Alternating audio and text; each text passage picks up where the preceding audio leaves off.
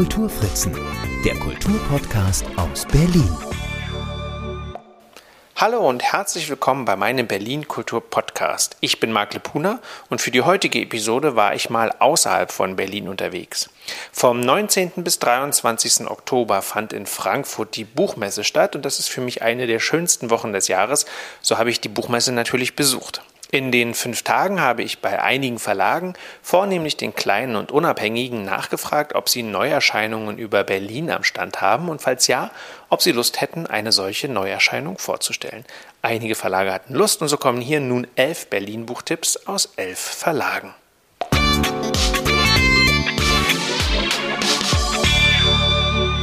Der Kulturfritzen Berlin-Buchtipp.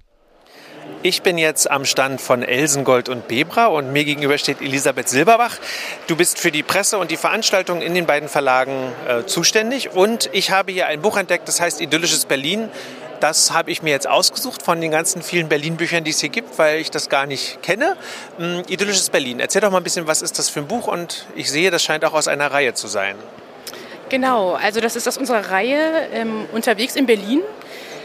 Da haben wir schon ein paar Titel, die eben dazu anregen und einladen, Berlin nochmal auch ganz anders zu entdecken, anders als es sonst auch ist. Gerade als Berliner kennt man ja auch viele Ecken schon und hat schon vieles gesehen und ist so ein bisschen gelangweilt vielleicht auch manchmal von der Stadt. Und diese Reihe ist halt so setzt Schwerpunkte auf Dinge, die man vielleicht noch nicht gesehen hat. Wir hatten zum Beispiel jetzt gerade Ahoi Berlin, wo es so um Ausflüge am Wasser, im Wasser, unter Wasser sogar auch geht. Wild Berlin, die wilde Seite Berlins. Und jetzt haben wir eben idyllisches Berlin, die schönsten Dörfer der Stadt, weil wenn man, wie wir ja wissen, ähm, bestand Berlin mal aus ganz vielen Dörfern und das sieht man noch in vielen Teilen und das ist total spannend, das zu entdecken. Gib doch mal so ein Beispiel oder wie ist denn dieses Buch so aufgebaut? Ich sehe, da sind viele Bilder drin.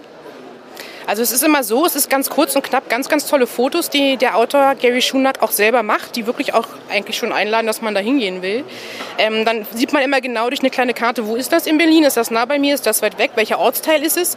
Ein kleiner Text, ein bisschen was zur Geschichte, ein paar Fakten, was gibt es da zu sehen? Und besonders toll ist immer, es gibt so eine Übersichtsseite, sag ich mal, ähm, nächstgelegene Haltestelle, nächstgelegener Parkplatz, die Highlights, was gibt es da noch zu sehen, sind da noch irgendwelche schönen Wanderwege, Spielplätze, tolle Parks, was auch immer und auch immer Einkehrtipps Tipps, wo kann man danach noch essen gehen.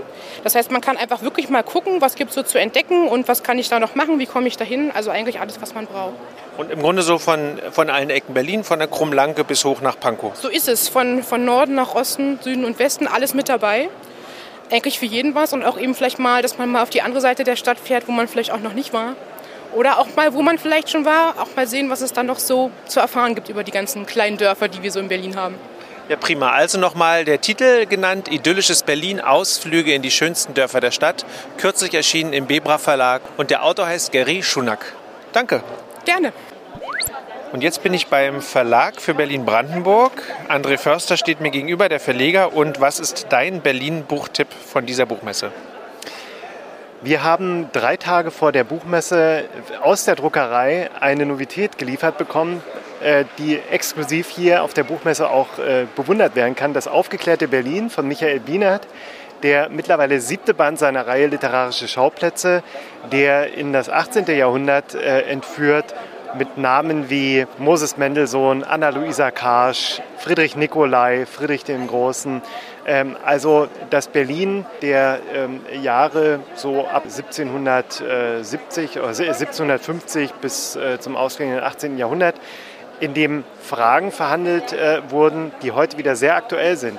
Vernunft versus Verschwörungstheorie, Emanzipation weiblichen Schreibens, Religions- und Pressefreiheit. Also alles so Dinge, die ähm, äh, damals äh, sozusagen äh, in, in, den, in, den, Vordergrund drängten und in den genannten Personen ähm, gute äh, Protagonisten hatten, die ja, mit, mit äh, ihrer literarischen Produktion nicht nur die Literatur des 18. Jahrhunderts bereicherten, sondern bis heute Geltung beanspruchen. Und Anna-Luisa Karsch wird, würde in diesem Jahr ähm, ihren 300. Geburtstag haben. Und das ist ein schöner und würdiger Anlass, äh, sie in diesem Buch oder ihr in diesem Buch eine, ähm, ja, ein eigenes Kapitel zu widmen. Wir freuen uns äh, auf viele Leserinnen und Leser dieses reich bebilderten und wieder von Michael Bienert wunderbar durchkomponierten Bandes. Vielen Dank. Jetzt mache ich Station beim Aviva Verlag. Wir hatten schon mal eine Podcast-Folge mit Britta Jürgs auch gemacht, wo wir ja einmal durchs Verlagsprogramm auch geschaut haben. Jetzt bin ich äh, wieder hier. Ich freue mich, dass, äh, dass wir wieder miteinander sprechen. Stell doch aber noch mal ganz kurz den Aviva Verlag vor. Ja, hallo. Äh, der Aviva Verlag ist spezialisiert auf Literatur von Autorinnen, Porträts außergewöhnlicher, toller Frauen, auf äh, ja, Bücher von Autorinnen vom 17. Jahrhundert bis zur Gegenwart, aber mit einem großen Schwerpunkt äh, auf die 20er und 30er Jahre und auf die Bücher von jüdischen Autorinnen. Und genau aus dem Bereich hast du uns auch einen, den heutigen Berlin-Tipp mitgebracht aus deinem Verlag. Erzähl doch mal ein bisschen was zu dem Buch, was du uns vorstellen möchtest. Genau, das Buch, das ich vorstellen möchte, ist Alles ist Jazz von Lilly Grün. Das ist jetzt gerade zur Buchmesse in einer äh, Neuausgabe erschienen.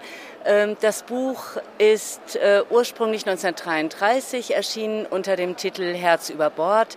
Lilly Grün war eine äh, jüdische Autorin aus Wien, die Ende der 20er Jahre nach Berlin gekommen ist, dort Kabarett gemacht hat, ähm, Texte geschrieben hat, sich irgendwie so mit Brotjobs über Wasser gehalten hat. Sie ging dann irgendwann wieder nach Wien zurück hat dort einen Roman geschrieben über ihre Zeit in Berlin und über ein Kabarett namens Jazz.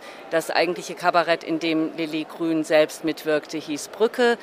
Ähm, und dieses Buch wurde jetzt bei uns von Anke Heimberg äh, herausgegeben, auch von ihr entdeckt vor ein paar Jahren schon. Jetzt ist es einfach mit einem neuen, neuen Nachwort, überarbeiteten Nachwort wieder erschienen. Und es ist ein ganz, ganz toller Berlin-Roman. Ähm, gut, vielleicht noch ganz kurz zu der Autorin äh, Lili Grün. Die ist äh, dann in Wien, ähm, in Wien konnte sie, sie, sie wurde krank, auch durch ihre sehr prekäre, schwierige Zeit, äh, immer mit wenig Geld äh, in, in Berlin unter anderem. Ähm, sie konnte nicht emigrieren und wurde 1942 ermordet, leider. Und wir haben eben dieses Buch wieder veröffentlicht und ähm, ich finde, es, äh, es gibt ganz viel von der Atmosphäre Berlins dieser Zeit, auch einer jungen Frau, die ähm, ja die Theater spielt und die dann mit anderen einfach so etwas auf die Beine stellt und zwar dieses Kabarett namens Jazz. Lilly Grün hat einen besonderen Ton, der so leicht ironisch ist. Und ähm, es sind tolle Dialoge, es sind tolle Figuren. Und äh, ich liebe dieses Buch sehr und freue mich deshalb sehr, dass es jetzt wieder, äh, wieder verfügbar ist äh, mit dem neuen Nachwort von Anke Heimberg. Das Buch ist, äh, was man vielleicht jetzt gerade, wo die vierte Staffel von Babylon Berlin jetzt angelaufen ist, auch sagen kann, dass, dass auch die Hauptdarstellerin der Charlotte Ritter, Liv Lisa Fries, dieses Buch, so hat sie erzählt in Interviews zur Vorbereitung auf ihre Rolle gelesen hat und da eben auch sehr, sehr gelobt hat. Ja, und zu Recht finde ich, Lilly Grün äh, können wir nicht wieder, äh, wieder lebendig machen, aber wir können auf jeden Fall ihr Buch lesen und das hat also mir äh, bereitet es auch wieder ein großes Vergnügen, weil ich einfach ihren Ton so mag, weil die Stadt da so,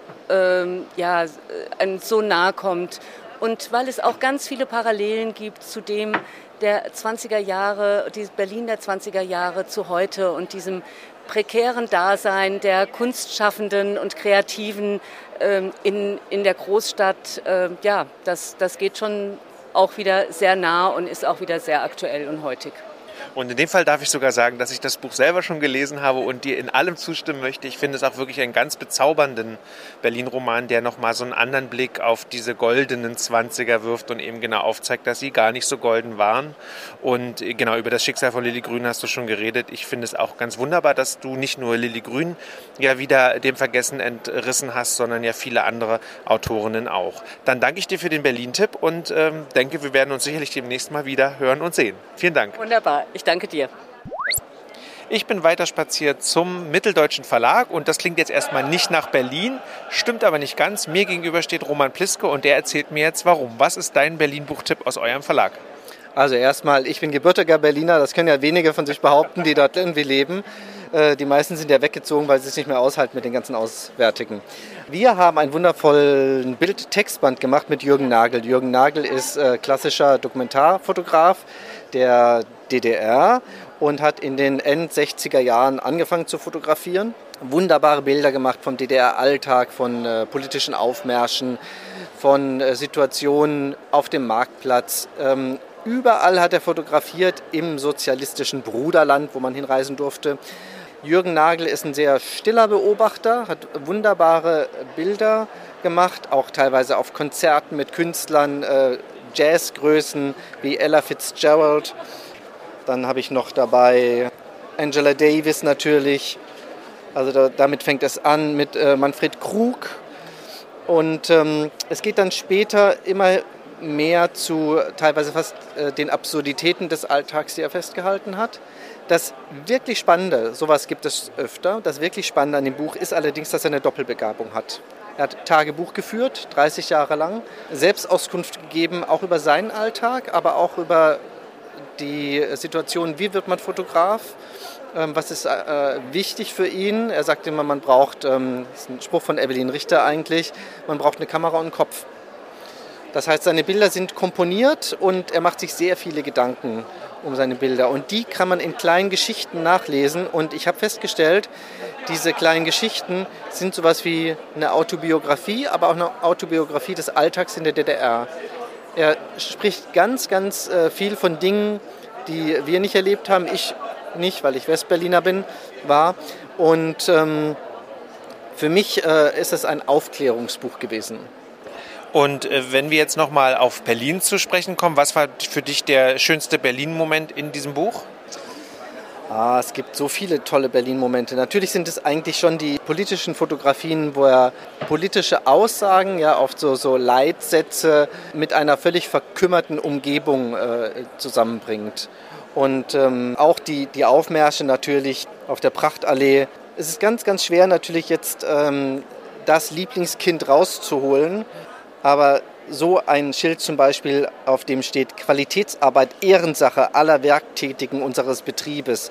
Und man sieht im Hintergrund eigentlich äh, ruinöse Häuser, Fronten, ähm, Häuser, Rückseiten und äh, eine große Mauer nur. Also immer diese, diese Schere zwischen äh, Aussage und ähm, Bild, die ist ähm, einfach grandios bei ihm. Dann musst du jetzt nochmal sagen, wie das Buch heißt. Blick zurück, DDR-Wirklichkeit und Fotografie von Jürgen Nagel. Jürgen Nagel ist gerade 80 geworden und freut sich wahnsinnig, dass man ihn wiederentdecken kann. Vielen Dank. Gerne. Weiter geht's auf der Frankfurter Buchmesse und jetzt bin ich beim Verlag Hendrich und Hendrich, der aus Berlin und aus Leipzig ist. Und mir gegenüber sitzt Dr. Nora Pester und du bist die Inhaberin, die Geschäftsführerin, du bist alles von Hendrich und Hendrich. Erzähl mal ein bisschen über den Verlag. Ja, vielen Dank. Ähm, Hendrich und Hendrich gibt es schon ziemlich lange, ähm, über 30 Jahre. War zunächst in Berlin ansässig. Seit 2018 sind wir in Leipzig hauptsächlich, aber immer noch Berlin eng verbunden mit vielen Autorinnen, Autoren, Partnern. Und ja, also wir haben uns ganz auf jüdische Kultur und Zeitgeschichte spezialisiert in einem Umfang ja, von doch so 60 Neuerscheinungen im Jahr, also eine ganze Menge. Und uns ist es eben wichtig, nicht nur, äh, wenn es um jüdisches Leben geht, in der Zeit des Nationalsozialismus, also sprich in der Zeit der Zerstörung jüdischen Lebens, zu verharren, sondern eben auch die Geschichten davor und danach zu erzählen. Also auch reinzugehen in die jüdische Gegenwart in Deutschland und in Europa. Jetzt hast du gesagt, euch gibt es schon 30 Jahre und äh, abgesehen von diesem Jubiläum gibt es eben noch ein anderes Jubiläum zu feiern und das hat mit dem Berlin-Buchtipp zu tun, den du für uns vorbereitet hast. Erzähl doch mal ein bisschen was zu, ja, zu dem Jubiläum. Genau. Ähm, unsere Reihe Jüdische Miniaturen feiert in diesen Tagen ihren unglaublichen 300. Band und dieser ist einer Berlinerin gewidmet, nämlich Lydia Rabinowitsch-Kempner. Sie war die erste Professorin Berlins und sie arbeitete am Robert-Koch-Institut als eine der ganz, ganz wenigen Frauen. Heutzutage kennt man das natürlich ne, aus dem von den Pressekonferenzen, wenn mal wieder die neuen Corona-Inzidenzen verkündet werden. Aber das Institut hat natürlich schon eine lange Tradition und äh, sie war wirklich eine der Vorreiterinnen in der Medizinforschung, war selbst aber auch Mutter von drei Kindern, hat also damals schon in den 20er Jahren, 10er, 20er Jahren des 20. Jahrhunderts äh, neben ihrer Familie auch noch gearbeitet, eine wirkliche Wissenschaftskarriere gemacht, wobei sie als Professorin nicht bezahlt wurde. Das sage ich auch immer dazu. Also sie durfte gnädigerweise dann forschen und dieselben Leistungen wie ihre männlichen Kollegen erbringen, aber unbezahlt. Und ja, ihr Themenfeld war die Tuberkulose und sie hat dort auch wirklich Wegweisendes ähm, erreicht wissenschaftlich und das Robert Koch Institut erinnert auch heute wieder an sie. Wie, wie kann man sich diese Erinnerung vorstellen?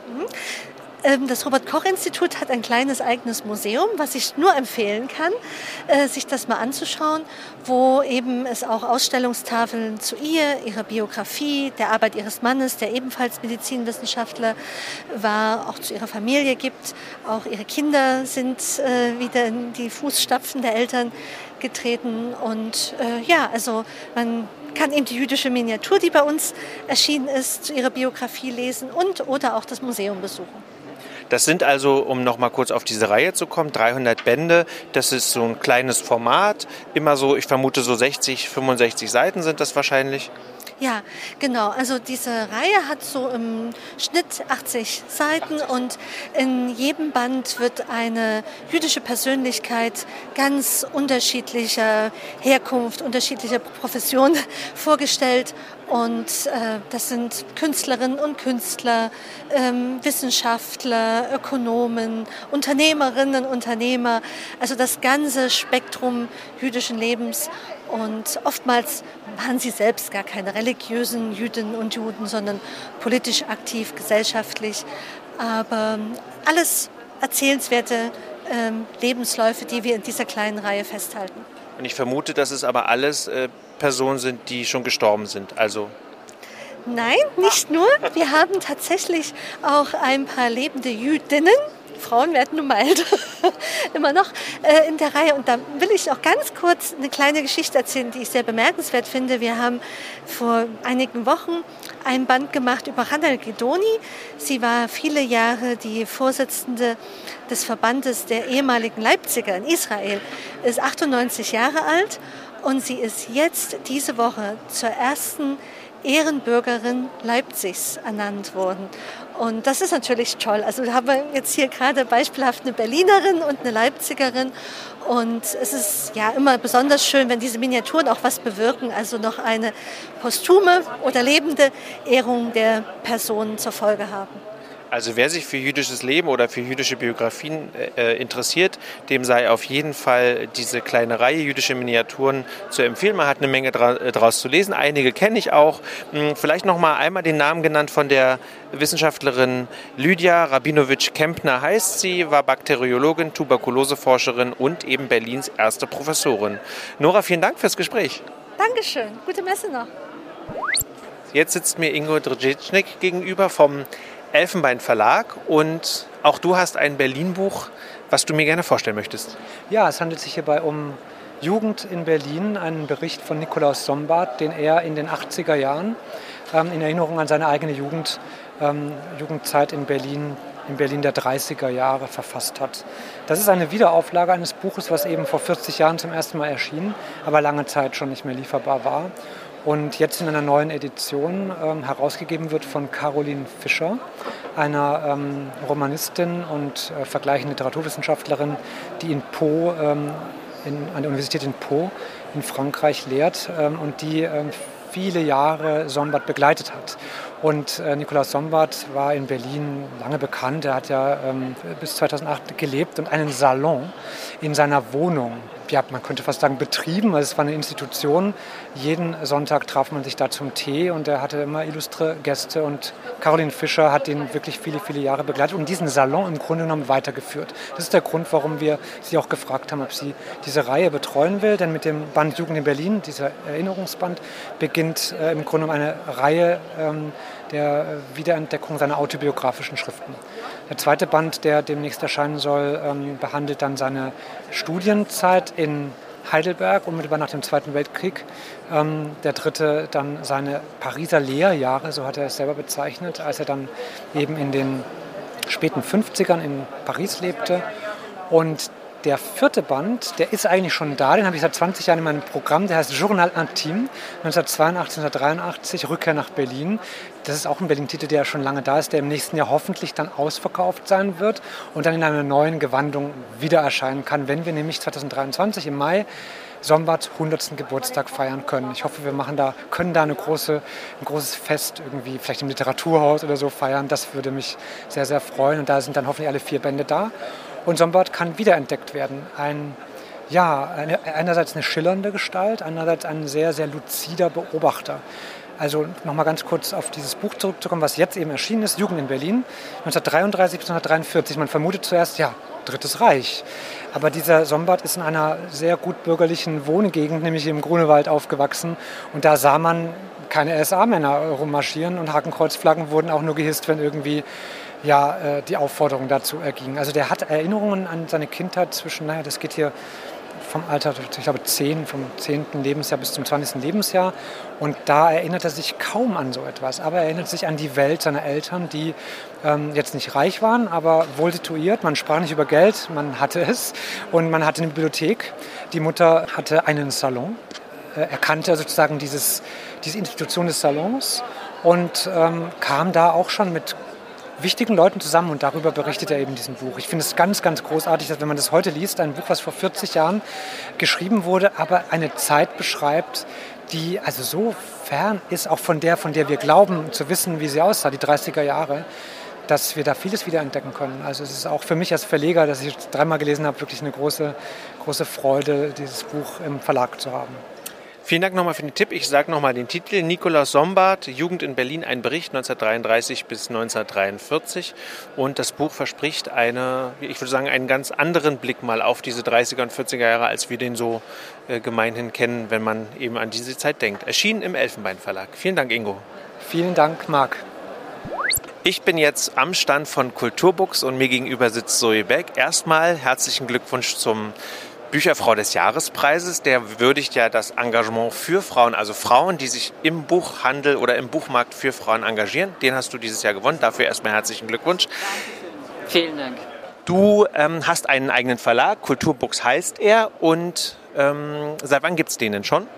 Naja, also der Verlag war auch gar nicht meine Idee. Ich habe ihn ja auch zusammen mit Jan Carsten der jetzt leider wieder verschwunden ist, sonst hätte er noch einen O-Ton abgeben können. Aber ähm, Jan hatte die Idee vor ähm, ja, jetzt sind es neun Jahre. Nächstes Jahr haben wir unser Zehnjähriges. Und wir wollten mit E-Books anfangen. Wir haben mit E-Books auch angefangen. Und irgendwann war natürlich der Plan, noch mal was zu drucken. Das kam dann aber deutlich früher, als wir uns das so vorgestellt hatten, weil wir dachten, wir hätten einen Gastlandtitel aus Indonesien als E-Book eingekauft. Und äh, die Indonesier dachten, wir hätten ihn als Printbuch eingekauft. Und dann haben wir uns darauf geeinigt, dass wir halt eben dann doch beides machen. Es war, wie gesagt, ein bisschen früh für uns. Es war ein sehr schönes Buch, ist es immer noch. Aber so gestalterisch und so, würde ich mal sagen, haben wir dann doch die letzten Jahre sehr, sehr viel dazugelernt. Und sind dann von so einem auch Softcover und äh, noch ziemlich ja, simpler, über, übersichtlich gestalteter Buchcover dann doch hin zu, ja, ich beschreib du es mal. Sehen aus wie echte Bücher, ne? Sie sehen aus wie echte Bücher, sind auch wirklich schöne Cover. Und eins ist mir besonders ins Auge gestochen und das passt auch genau zu, zu, meiner Frage, die ich nämlich jetzt stelle, weil das Buch Die letzten Strahlen eines Sterns spielt tatsächlich in Berlin. Und das ist dein Berlin-Buchtipp für meinen Podcast. Oh ja, mindestens, ja. Und es spielt, ähm, es spielt nicht nur in Berlin, aber es hat vor allen Dingen seinen Ausgangspunkt in Berlin. Und zwar im Jahr 1928 beim Berliner Presseball. Da ist Alfred Eisenstedt mit seiner Leica-Kamera rumgelaufen und hat die Leute fotografiert. Und er hat dann auch Bilder gemacht von drei Frauen, die sich bis dahin gar nicht so richtig kannten. Und zwar die äh, Hollywood-Schauspielerin, die erste chinesischstämmige Hollywood-Schauspielerin Anna May Wong, zusammen mit Leni Riefenstahl, zusammen mit äh, Marlene Dietrich. Und unsere Autorin Amanda Lee Coe die sowieso ein großer Berlin-Fan ist, ein großer 20er-Jahre-Fan ist, und ich erzähle auch gleich warum, die hat dieses Foto irgendwann gesehen und hat gedacht, das kann doch nicht sein, dass diese drei Frauen auf einem Foto sind. Also vielleicht noch Leni Riefenstahl und Marlene Dietrich, obwohl die sich ja eigentlich nicht so wirklich leiten konnten. Aber warum ist da Anna May Wong noch drauf? So. Und sie interessiert sich für die 20er Jahre, weil als queere Person in Singapur hast du es sicherlich auch im Jahr 2022 nicht leicht. Weshalb sie auch zum ähm, großen Teil mit ihrer Partnerin in New York lebt. Aber für sie war das früher, als sie noch jünger war, ähm, einfach so eine Befreiung zu sehen, dass es dieses 20er Jahre Berlin gab. Und diese gelebte Queerness und vor allen Dingen auch von Frauen und vor allen Dingen dann auch so eine Frau wie Marlene Dietrich, fand sie damals total faszinierend und fand die gesamte Kultur für ihr eigenes Leben und ihre eigene persönliche Entwicklung einfach so mutmachend. Und äh, ich, ich denke, da, davon ist auch sehr viel noch in dem Buch mit drin. Und das ist für uns ein ganz großes Geschenk diesen Einblick zu haben und auch so diesen Blick von der äh, südostasiatischen Frau auf uns, auf unsere Gesellschaft, auf Berlin, auf die 20er Jahre. Es ist einfach wirklich mal ein völlig anderer Ansatzpunkt. Und anhand dieser drei Frauen erzählt sie wirklich so das 20. Jahrhundert. Und das Buch ist also im Original in englischer Sprache verfasst, nehme ich an? Genau, ja. Dann vielen Dank für diesen Buchtipp auf jeden Fall. Ähm, wer mehr darüber wissen will, schaut dann am besten entweder auf der Webseite von Kulturbooks oder ich verlinke natürlich alle wesentlichen relevanten Informationen auch hier dann. Vielen Dank. Dankeschön. Ich bin jetzt am Stand vom Verbrecherverlag und mir gegenüber steht Alissa Fenner. Und Alissa, auch ihr habt einen Berlin-Buchtipp für mich? Ja, genau. Und zwar ist das die postkoloniale Stadtlesen. Das sind historische Erkundungen in Friedrichshain-Kreuzberg, ist herausgegeben von der äh, Museumsdirektorin vom Museum Friedrichshain-Kreuzberg und von Mark Tekesides.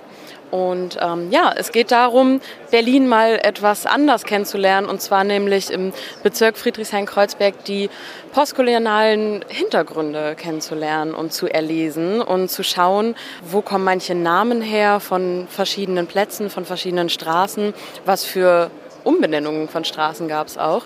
Und ähm, ja, was steckt alles so hinter den Gebäuden und deren Geschichten? Hast du mal ein Beispiel? Äh, ja, zum Beispiel die ähm, Umbenennung vom ähm, Göbelufer zum Mai-Ayim-Ufer. Das ähm, ist so das letzte Kapitel auch. Und genau eben solche Umbenennungen, dass die wichtig sind. Das sind, oder wir haben auch ein gutes Beispiel. Die ähm, Geschichte vom ersten schwarzen U-Bahn-Fahrer ähm, von der U1. Und zwar gibt es von ihm nämlich auch noch ein Bild am ähm, U-Bahnhof Hallisches Tor. Und das wird hier auch nochmal ähm, angesprochen. Ja, dann vielen Dank für den Tipp. Na klar, gerne. Von den unabhängigen kleinen Verlagen bin ich jetzt einmal in die Halle 3.0 zu den großen Verlagen gegangen und mir gegenüber steht jetzt der Vertriebsleiter von Random House, Stefan Mödritscher. Und natürlich habe ich auch hier die Frage, hast du einen Berlin-Buchtipp für mich? Ja, das neue Buch von Alex Bär, einer österreichischen Autorin, die Felix Blom, der Häftling aus Moabit, jetzt ganz neu äh, bei uns auf den Markt gebracht hat im Limes Verlag. Ein Meister Gauner, der zum Meisterdetektiv wird in Berlin 1878 und dort zusammen mit einer ehemaligen Prostituierten, der Mathilde, Kriminalfälle löst. Und ist das als ähm, Solo-Projekt geplant oder wird das so wie bei Alex Bär? Ich kenne sie von den, von den Wiener Krimis. Sie hatte ja auch einen Wiener Kommissar. Äh, A geht die Wiener Reihe weiter und B wird das Berlin-Buch, also wird das Felix Blom, wird das auch eine Reihe? Also A, die Wiener Reihe mit Emmerich geht weiter. Auch ihre Nürnberg-Reihe äh, mit dem Ermittler Liebermann 42 geht weiter. Und ähm, die neue Reihe, ich nenne es jetzt schon mal Reihe, ist so angelegt, also die beiden sind absolut serientauglich. Ich würde mich freuen, wenn es da auch mit weiteren Geschichten Spannendes zu erleben gibt. Jetzt hast du gesagt, er ist ein ähm, Gauner, ein Meistergauner und sie eine ehemalige Prostituierte. Hm, du hast im Vorgespräch auch gesagt, es erinnert dich so ein bisschen an Remington Steele. Kannst du noch mal ausführen, wieso das Verhältnis der beiden Figuren ist? Mhm. Ähm, also er wird entlassen aus Moabit wegen so kleinerer Gaunereien und muss dann innerhalb kürzester Zeit ähm, eine Unterkunft, aber auch eine Anstellung haben, die auch nachweisen können. Und sie hat sich eingebildet, sie wird Privatdetektivin Und damals hat ähm, das so niemand geglaubt, dass das eine Frau kann und beziehungsweise wollte auch niemand einer Frau Intimes und so weiter überhaupt ähm, mitgeben, damit sie damit arbeiten kann. Und deshalb wird er so ein bisschen der Aushang des ganzen Teams, der auch den Kontakt mit den Klienten aufnimmt und die eigentliche Arbeit und machen sie aber beide. Und der Kopf bei dem Team ist aber sie. Und das ist auch die Spannung zwischen den beiden. Ähm, es ist von Anfang an klar, mh, hm, da knistert es ein bisschen, aber sie rumpeln auch ordentlich zusammen. Ähm, es ist eine tolle berufliche äh, Zusammenarbeit, weil sie sich einfach äh, vom, vom Charakter, vom Typ, vom Wesen gut ergänzen. Und vielleicht wird es ja auch was auf der privaten Ebene, aber das ist absolut nicht ähm, das Hauptthema oder das Geheimnis, das da gelöst wird. Dann fasse ich noch mal kurz zusammen. Von Alex Bär, Felix Blom, der Häftling aus Moabit, im Limes Verlag erschienen und zwar jetzt gerade erst vor einigen Tagen, oder? Genau, ist ganz frisch. Dann vielen Dank für den Tipp. Danke dir. Ich bin jetzt auf der Buchmesse weiterspaziert und bei den Aufbauverlagen gelandet und mir gegenüber steht Andreas Kraus und auch Andreas hat einen Berlin-Buchtipp für mich. Ja, natürlich, weil Aufbauverlag ja auch aus Berlin kommt, ist es praktischerweise so, dass wir auch Berlin-Bücher haben. In dem Fall freue ich mich vorstellen zu dürfen aus der Edition Braus, ein Verlag, der hauptsächlich äh, Fotobände macht, auch mit sehr viel Berlin-Bezug. Und was ich vorstelle, ist Vanishing Berlin in der Zwischenzeit oder For the Time Being von Alexander Steffen, ein großformatiger Fotobildband und darin sind Graffitis aus Berlin, alte Industriegebäude aus Berlin, Brachen, das, was man kennt, so diesen herben Charme von Berlin. Alles vierfarbig mit äh, aufgerissenen Baustellen, wo es nicht weiterging. Äh, herrlich unkorrekte Graffitis. Und ja, dieser Industriescharme und diese Mischung aus 50er Jahre, Werbung für verschiedene Läden, die Hundesalon, der Hundesalon exquisit, hat sein Foto und Feinbäckereien kommen vor.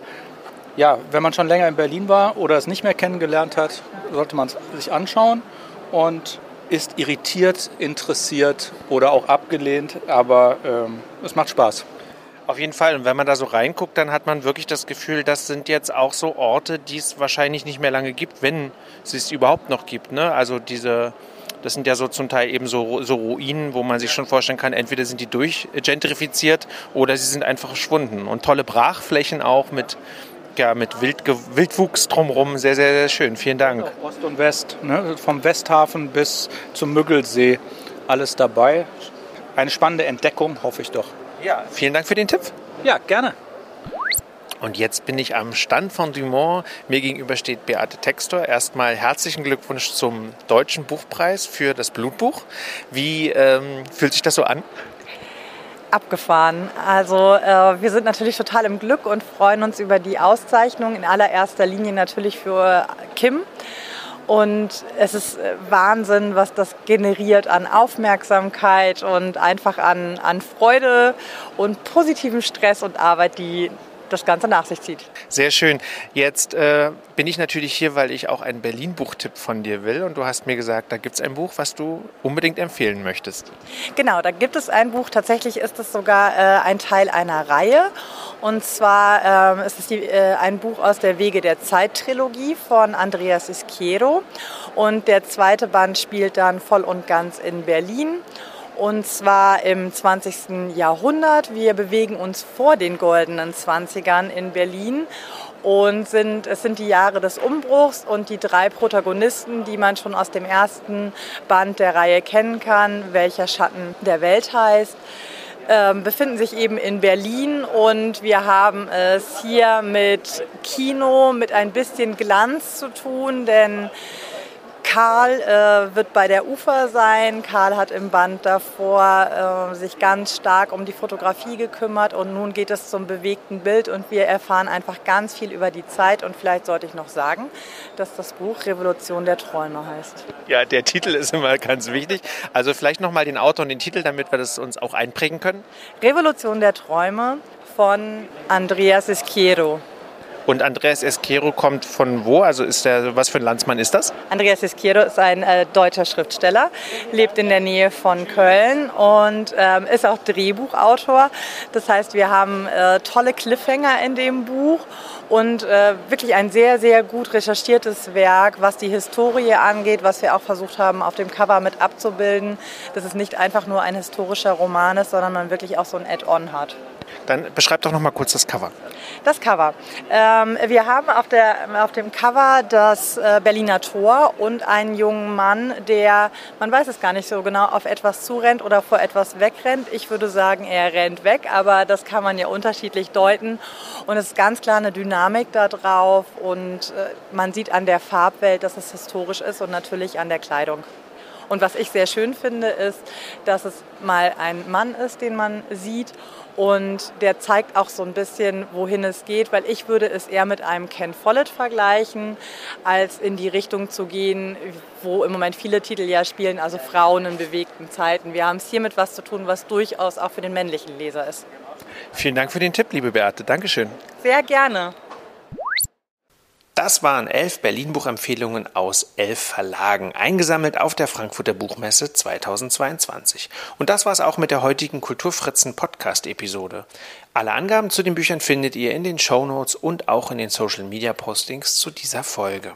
Rückfragen, Hinweise, Themenvorschläge, Anregungen und natürlich auch Kritik nehme ich jederzeit gerne entgegen, zum Beispiel per Mail an mark.kulturfritzen.net. Mein Name ist Marc Lepuna, ich sage Tschüss und vielen Dank fürs Zuhören.